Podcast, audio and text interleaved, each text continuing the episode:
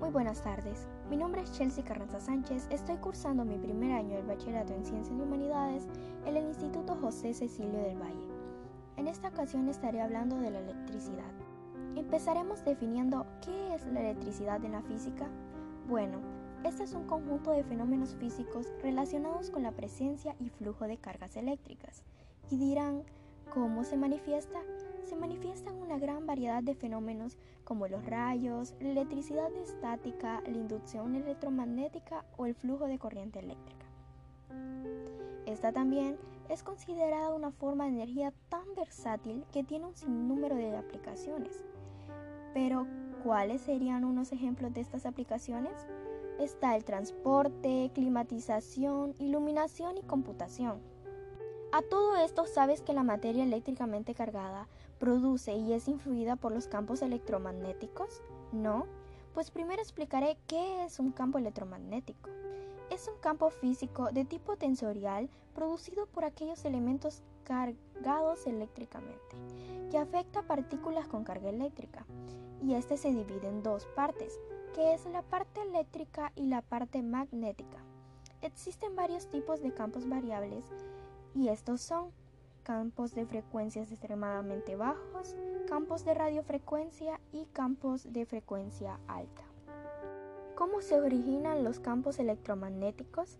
Se originan cuando se pone en marcha un aparato eléctrico y fluye la corriente. ¿Cómo puede llegar a disminuir la intensidad de este campo? Esta puede llegar a disminuir conforme aumenta la distancia entre la fuente. Dejando a un lado lo que es campo electromagnético, podemos encontrar que la electricidad se manifiesta mediante varios fenómenos y propiedades físicas. Estas son la carga eléctrica, la corriente eléctrica, el campo eléctrico, el potencial eléctrico y el magnetismo. Al hablar más a fondo de cada uno de ellos, podemos ver que la carga eléctrica es una propiedad de algunas partículas subatómicas que determina su interacción electromagnética. También que la corriente eléctrica es el flujo de electrones que circula por un conductor en un determinado momento. El campo eléctrico es un tipo de campo electromagnético producido por una carga eléctrica, incluso cuando no se está moviendo. El campo eléctrico produce una fuerza en toda otra carga, en cuanto mayor sea la distancia que separa las dos cargas. Además, las cargas en movimiento producen campos magnéticos. El potencial eléctrico es el trabajo que debe realizar una fuerza externa para atraer una carga positiva unitaria que desde el punto de referencia hasta el punto considerado va en contra de la fuerza eléctrica y a velocidad constante.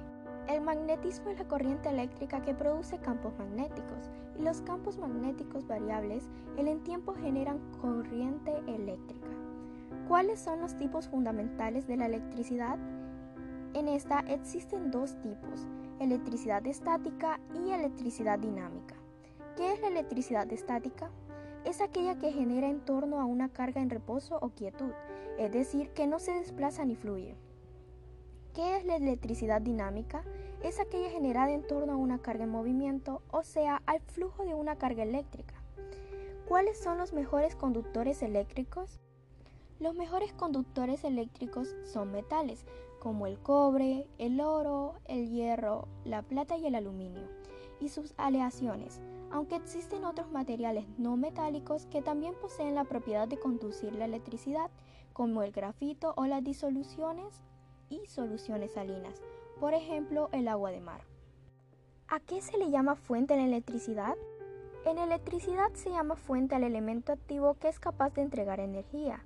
Los hay de dos tipos, uno que es capaz de generar una diferencia de potencial entre sus extremos y otro proporcionar una corriente eléctrica para que otros circuitos funcionen. ¿Cuáles son las unidades de medida de la electricidad? Las unidades de la electricidad definidas por el Sistema Internacional para las magnitudes relacionadas por la ley de Ohm son el voltio para la tensión, el amperio para la intensidad y el ohmio para la resistencia. Pero bueno, hablemos de la electricidad en la naturaleza. El fenómeno eléctrico más común del mundo inorgánico son las descargas eléctricas atmosféricas, denominadas rayos y relámpagos. Debido al rozamiento de las partículas de agua o hielo con el aire se produce la creciente separación de cargas eléctricas positivas y negativas en las nubes, separación que genera campos eléctricos. Cuando el campo eléctrico resultante supera la rigidez dieléctrica del medio, se produce una descarga entre dos partes de una nube diferentes o entre la parte inferior de una nube y tierra. Esta es una descarga iónica. El aire por calentamiento excita transiciones electrónicas moleculares. La brusca dilatación del aire genera el trueno, mientras que el decaimiento de los electrones a sus niveles de equilibrio genera radiación electromagnética, es decir, luz. Aunque no se puede verificar experimentalmente, la existencia del campo magnético terrestre se debe casi seguramente a la circulación de cargas en el núcleo externo líquido de la Tierra. La hipótesis de su origen en materiales con magnetización permanente, como el hierro, parece ser desmentida por la constatación de las inversiones periódicas de su sentido en el transcurso de las eras geológicas, donde el polo norte magnético es reemplazado por el sur y viceversa. Medido en tiempos humanos, sin embargo, los polos magnéticos son estables, lo que permite su uso, mediante el antiguo invento chino de la brújula para la orientación en el mar y en la tierra. En resumen, podemos decir que la electricidad es una forma de energía que se manifiesta con el movimiento de electrones de la capa externa de los átomos que hay en la superficie de un material conductor.